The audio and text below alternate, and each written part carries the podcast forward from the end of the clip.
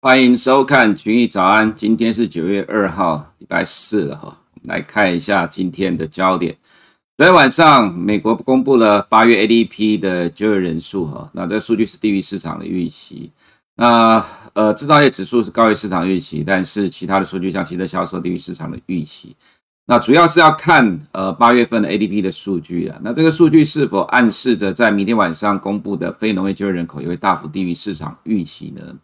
呃，我们个人倒觉得是还好啦，哈，因为现在看到的数据，呃，市场预期是呃七十二点五万人，较上个月的呃增幅是有下滑，那下滑是合理的，可以这样的预测。原因是你可以看到昨天晚上 ADP 的数据公布出来之后，官方的解读是受到 Delta 疫情的影响，哈。那这从八月十三号的密西根大学消费者信心指数跟八月十七号的零售销售都提到是。呃，Delta 疫情对美国的经济产生的冲击跟影响，虽然说可能之前有一些市场声音信誓旦旦说美国的八月份的就业数据绝对不会受到 Delta 疫情的影响，不过昨天晚上公布的 ADP 数据大致上它也呈现了这样的一个趋势，所以呃，Delta 疫情呢的确对于美国的经济产生了趋缓的压力，呃，但是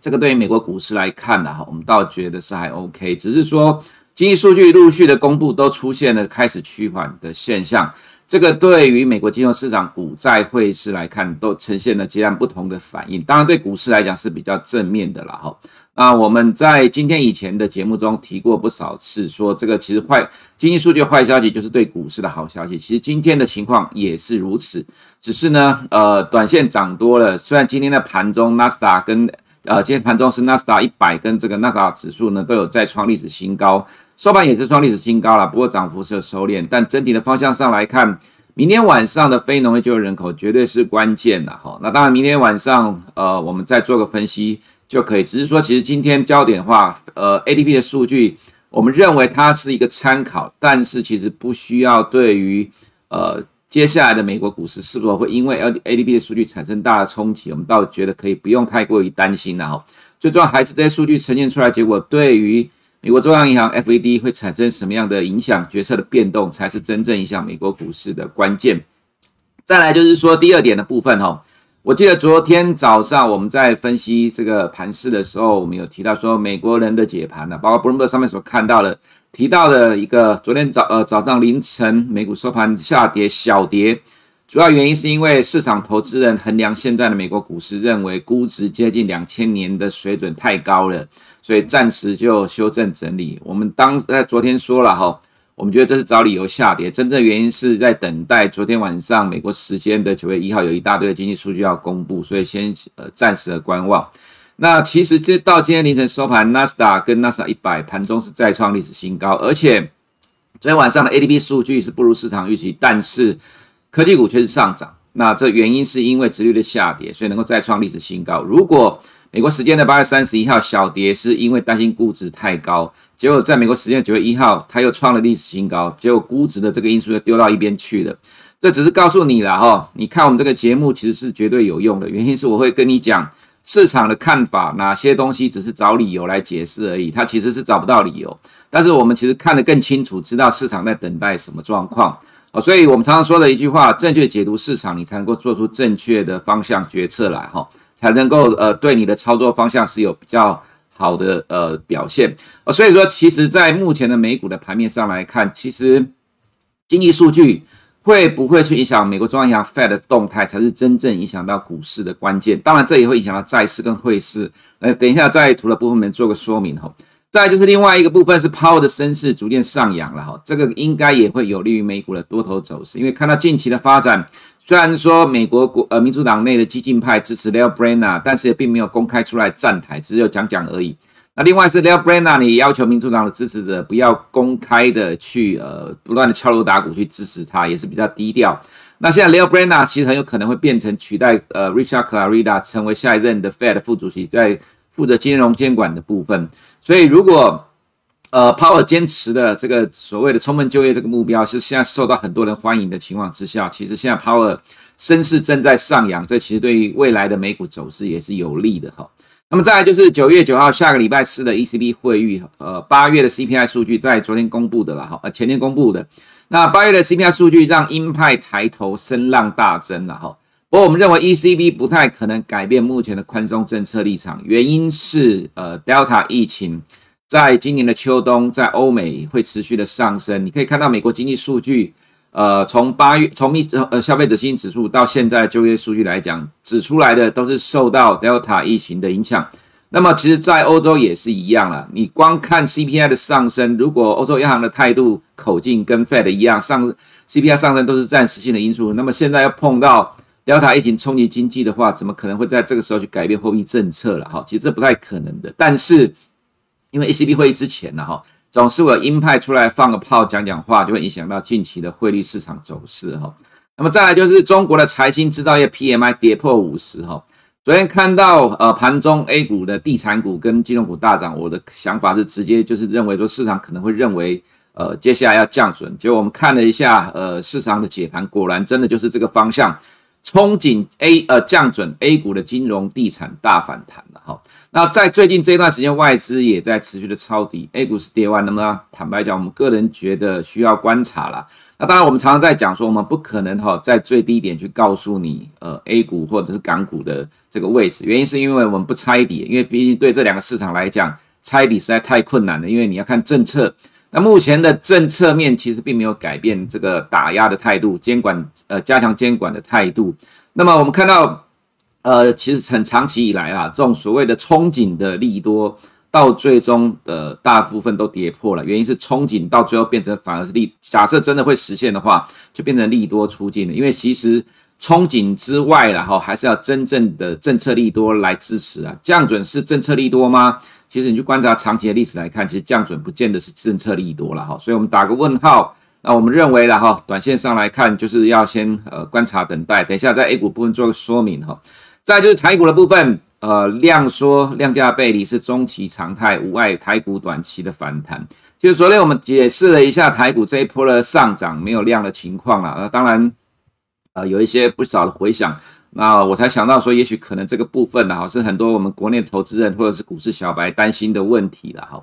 那其实技术分析啊，说难不难，说简单也不简单啊，每个人解读都不同了，哈。但是这么多的技术分析的流派里面，你从这里面到底可以看出什么东西来，能够帮助你对于市场做出正确的判断方向？这其实才是更重要的东西了哈。所以，我们今天会再花一点时间来解读台股的这个部分的状况。那我们的看法是，量说跟量价背离会是未来中期的常态了哈。接下来就看今天的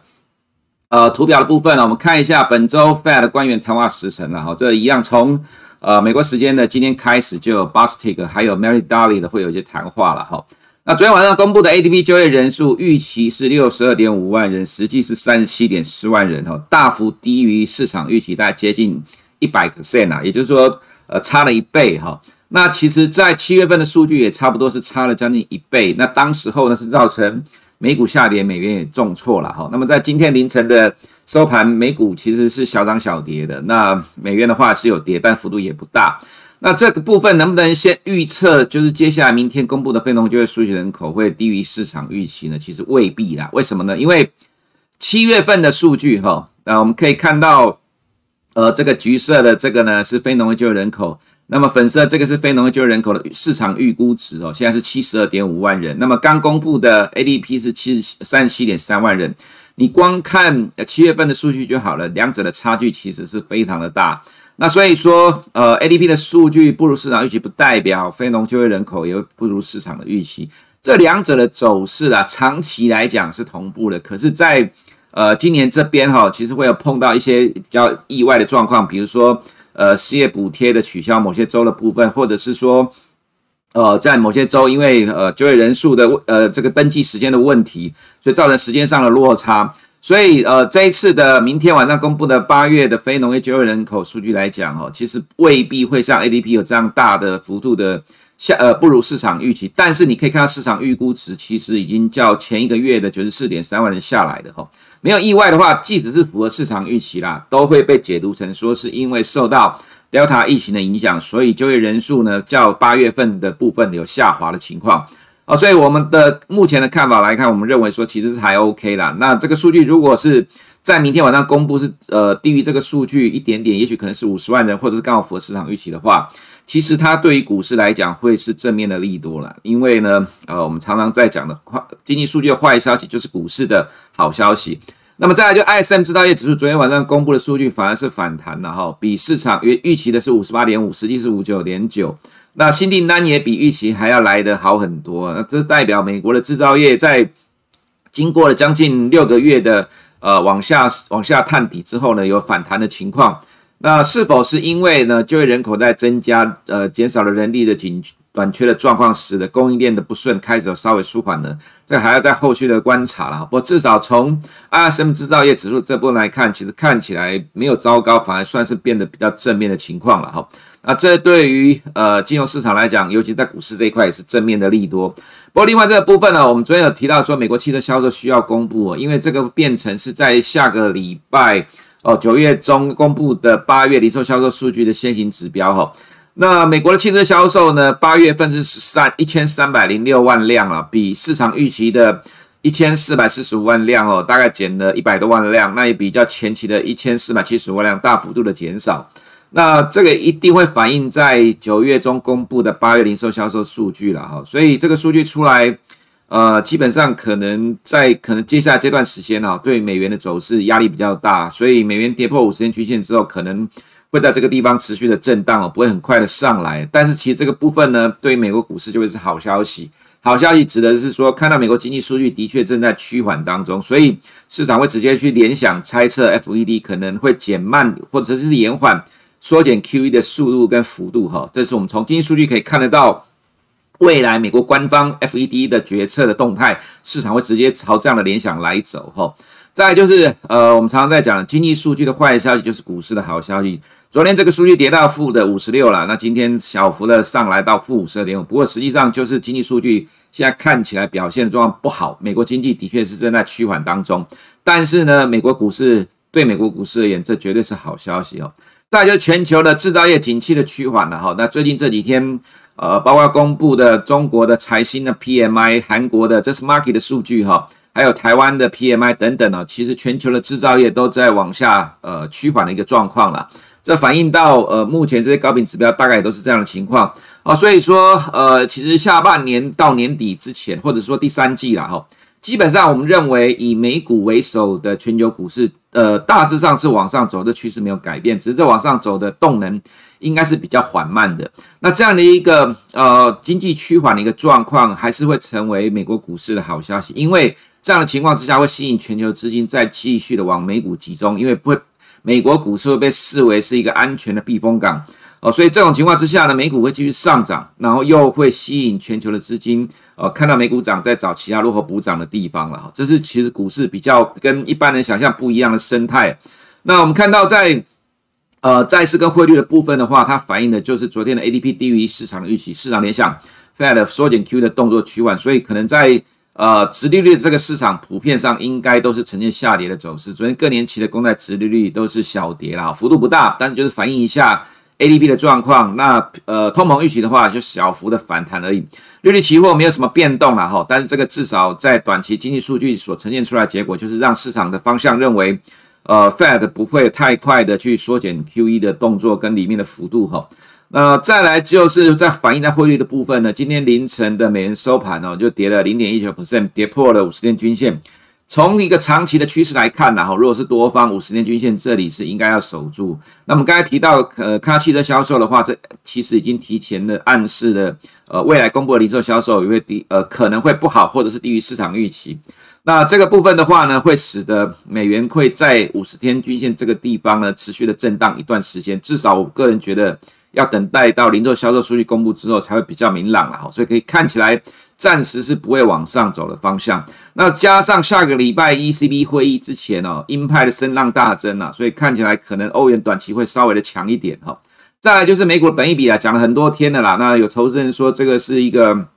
呃很不错的一个指指标来佐证下美股，当然是啦。法人基本上是看本益比啦，不是看巴菲特指标啦哈。虽然说在历史上他对过两次啦，但只有两次，我觉得这个呃可以参考的样本实在太低了哈。在美股的部分，道琼小跌零点一四 percent，S&P 五百涨了零点零三 percent。就如同我们开头所讲到，如果你八月三十一号的下跌是美国部分的市场解读说是因为估值接近两千的水准，那么今天 S M P 五百跟纳斯达就不该上涨，而且纳斯达今天还创了历史新高哈。昨天我们提到说，Apple 这个呃韩国立法禁止 Apple 跟 Google 垄断支付系统只是小利空，今天盘中就再创了历史新高，我们还是认为这没有什么影响啊。不过在发表之前呢，哈，Apple 的股价应该是维持强势。可是你要留意一个问题，就是有可能在新 iPhone 发表之后呢，Apple 股价会见到短期的高点哦，这可能是投资人需要去留意的状况。那其他科技股还是震荡偏强的走势了哈，Amazon 涨了零点二四 percent，Alphabet 盘中收盘再创历史新高，FB 涨了零点七个 percent，Tesla 还好。不过另外一档股票比较最近没有看的哈。Netflix 悄悄的已经再度的呃接近了历史新高。从月线的角度来讲，收盘已经创历史新高了哈。那如果说从日线的角度来讲，距离历史新高其实差没几块钱，好像才差了六块美金而已了哈。所以其实对于这些大型的科技股而言来讲哈，现在的趋势还是对于大型科技股有利。所以我们仍然维持同样的看法，美国科技股仍然是主导这波美股上涨的关键的哈。那 SAS 的话，虽然呃创新高之后拉回，不过趋势上我们觉得还是会跟着整个美股的方向来走了哈。至于亚洲股市的动态的部分呢，呃，ADR 今天是上涨，反映昨天港股的呃小弹哈。但是我们认为说，短线上来看，虽然有利空不跌的味道了，不过官方加强监管的政策没有改变，反而变本加厉，所以我们会当做是技术面的反弹而已哈。那港股的呃恒生指数也是类似的走势哈。那呃，可能应该要这么讲，就是跌势暂时的结束。那如果你真的要做的话，只建议短线的当冲会比较安全一点。那昨天中国的财新制造业 PMI 跌到了四十九点二，很有意思哈。呃，官方的制造业数据呢，其实也是在趋缓，非制造业也在趋缓，但是股中国的股民投资人就不会联想，因为大家都知道官方的数据可信度不高。但是财新的数据一公布出来之后呢，马上。市场联想，呃，未来的中国央行需要会降准了哈，所以金融股大涨了三点一九 percent，房地产指数大涨五点零一 percent，外资呢买了七十六点九 percent，外资在抄底了哈。不过这个抄底的话呢，其实反映在 A 五十的部分来讲，你可以看到近期在礼拜二的时间呢，其实还是破底，到昨天才被金融跟地产的大涨带动。那当然是因为呃憧憬的关系，不过既然是憧憬了哈，这个其实跟幻想差不多一样啊。那不是静观其变，你就是只能短线的脆。如果你每天一定要去做交易，你才会觉得比较舒服，不会不舒服的话呢，那就比较建议当冲就好了。毕竟这个市场，呃，除了金融跟地产之外，还有一个很走势很烂的白酒股了哈。所以这一波的走势这么差，就是这三大类股一路的把 A 五十带下来。那憧憬降准，最后有可能真的假设降准的话，变成利多出尽，因为毕竟。降准不是万灵丹，其实降准过很多次，最终，呃，在过去一两年里面，降准为了拉抬经济、拉抬股市，最终股市还是跌下来了哈。所以说，其实我们对于现在中国打压的官方政策，昨天有人提到了哈，十四五计划的时候就已经提出了上上证的指数的目标是多少多少什么之类的东西，没有错。去年底的时候，十四五计划那官方讲的震天价，想说十四呃，今年是十四五的开局之年。今年是中国共产党建党百周年庆，所以要怎么样怎么样，要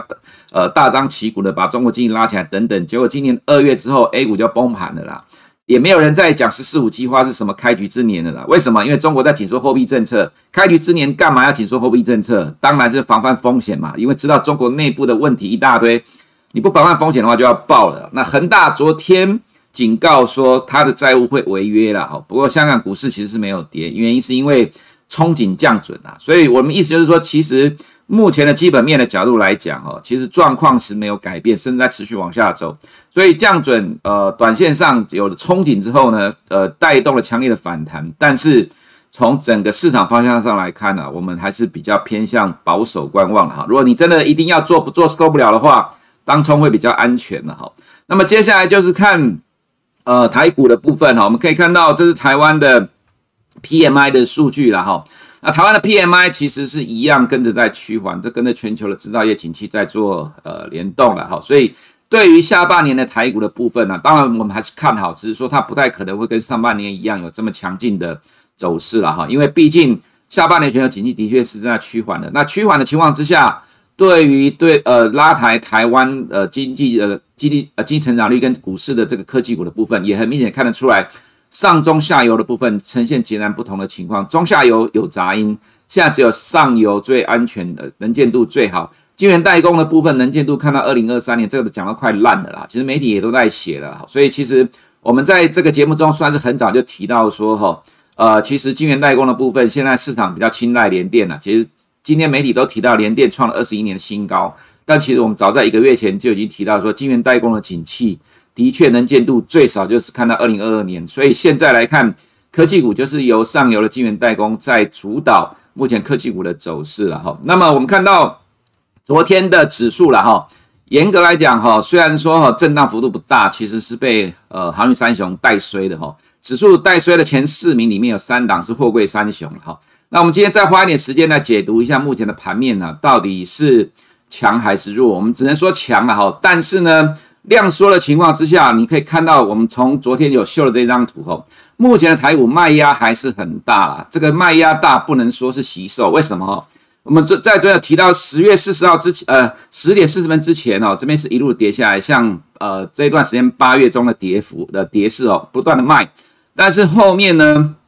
这是 MSCI 的权重的调降，最后一盘的时候，指数拉了九十三点。如果没有在最后一盘，这其实摆明的是跟权重调降在对坐了哈。那到最终的结果，外资买超了两百五十亿。如果没有追盘拉的话，其实大概最多就是收平盘，或者甚至可能会跌下来。其实这个盘它告诉你的是卖压很重，只是买盘更强而已，大概就是这样的情况。再来我们看到九月一号的情况呢，昨天外资买超了一百四十五亿。从盘开盘到收盘，到最终收盘是跌了十六点，这不叫惜售，这叫卖压强大，只是买盘更强而已了哈，所以才能够买超一百四十五亿，指数只有跌十六点，这其实是卖压很大的盘势。再就是说，我们看到另外一个状况哈，这一波的反弹，很多人担忧的部分是什么？是量价背离哈。可是问题在于哪里呢？我们看到这波指数涨了一千一百三十点左右。呃，一千一百三十二点哈，但是这一波的反弹，我们从这个低点，呃，从这个第一天上涨开始算哈，就从这边低点到昨天的收盘价，台积电贡献指数五百二十四点，也就是说占这一个反弹连续八天的上涨，我把昨天当做上涨了哈，因为扣掉呃货柜三雄的话，其实台股是上涨的。你可以看到，光台积电对指数的贡献这一波就占了四十六个 percent。这一波台积电成交量最大的时候是在哪一天？是在礼拜二，五万八千九百张，成交量大概是三百多亿，占指数的成交量大概十个 percent。所以其实这一波的上涨，台积电就占了四十六 percent 的指数，当然是无量上涨，当然是量价背离啦。因为台积电涨一块钱，指数涨八点六点。那这种情况之下，如果是台积电在动，当然市场不会有量，但指数就涨了。这样你看得懂吗？这不是惜售了哈，这其实就是由上游晶圆代工所主导的结果。再来呢，我们看到这是加权指数的当冲比例了哈。从这边的八月二十三号开始进入反弹的这个过程当中，在这一段反弹里面呢，整个市场加权指数当冲最高是四十点七二 percent，到了礼拜二的时候降到了三十一点五六 percent。指数越涨，当冲比例降低，为什么投资人都害怕了？因为大家都说这是反弹，不敢去做了。在货柜三雄也讨不到便宜，那么昨天的当冲比例才谈到三十五 percent，市场的量不见，最主要原因来自于当冲的减少了，这样看得懂吗？好，所以说哈，其实很多人在讲技术分析量价背离，我们昨天花点时间在讲，你要看懂这真正里面背后的内涵跟结构，你才不会误判哈，去做出错误的决策。再就是说，我们看到呃长荣的部分呢哈，昨天跌了五点五一 percent 哈。我们举几个数字来看了哈，长荣八月三号当冲比例，这是它呃今年整年以来当冲比例最高的时间点，在八十一点零三 percent，到昨天当冲只剩五十七点四三。阳明当冲最高的时候是七十九点二九 percent，在六月十八号，昨天只剩五十二点七六。现在做当冲的呢，大概只剩下集中在万海，为什么？因为万海是富贵三雄里面股价最强的。那但是呢，再怎么冲，它的成交量最多最多就是来到二十万张上下而已。它不像长荣可以动辄七八十万张成交量，阳明也可以六七十万张的成交量，它成交量最多就是到二十万张以上一点点，原因是因为股本的关系哈。所以为什么大盘成交量会说？我们昨天也讲过了，其实这一波台股的成交量拉到五到七千亿，是因为每天都有一堆人在当冲货柜三雄所带来的结果。现在投资人在这货柜三雄退场的，可是你在科技股找不到跟货柜三雄一样可以这样每天去大量当冲的，为什么呢？因为昨天晚上会有 WCI 的运价指数公布，今呃呃今天晚上会有 WCI 运价指数公布公布，每周四、礼拜五有 SCFI，每周都有利多了哈，所以从第二季开始的时候，这些做货柜三雄的每天当冲，每个礼拜都在冲，冲得很爽，因为每周都有利多，可以让股价不断的往上喷。你去冲电子股，它只有每个月十号的营收公布而已，或者是等季报公布。但是你去冲这些呢，你赢不过大股东，你赢不过内线，你很有可能会被大股东倒货，很有可能被内线修理。所以说，其实为什么？呃，货柜三雄当中降低之后，你很难在科技股里面找到跟货柜三雄一样的股票、一样的模式来做当冲，所以为什么成交量会萎缩？这个比你纯粹看量减少来得更加有意义了。这就是我们常说的，你要看得懂内涵跟结构，你才能够判断方向。所以我们会说这一波的反弹走势虽然。没有创新高之前都叫反弹了哈，不过我们个人觉得，其实这一波就是一个强势的多头走势，我们还是看好台股的正面发展。以上是我们今天群益早上内容，我们明天见。国泰全球智能电动车 ETF 是全球唯一高纯度智能电动车主题的 ETF，聚焦最关键产业巨头，带你参与电动车急速狂飙的致富机会。准备好迎接这一波庞大市场新契机了吗？投资电动车就是要国泰。投资一定有风险，基金投资有赚有赔，申购前应详阅公开说明书。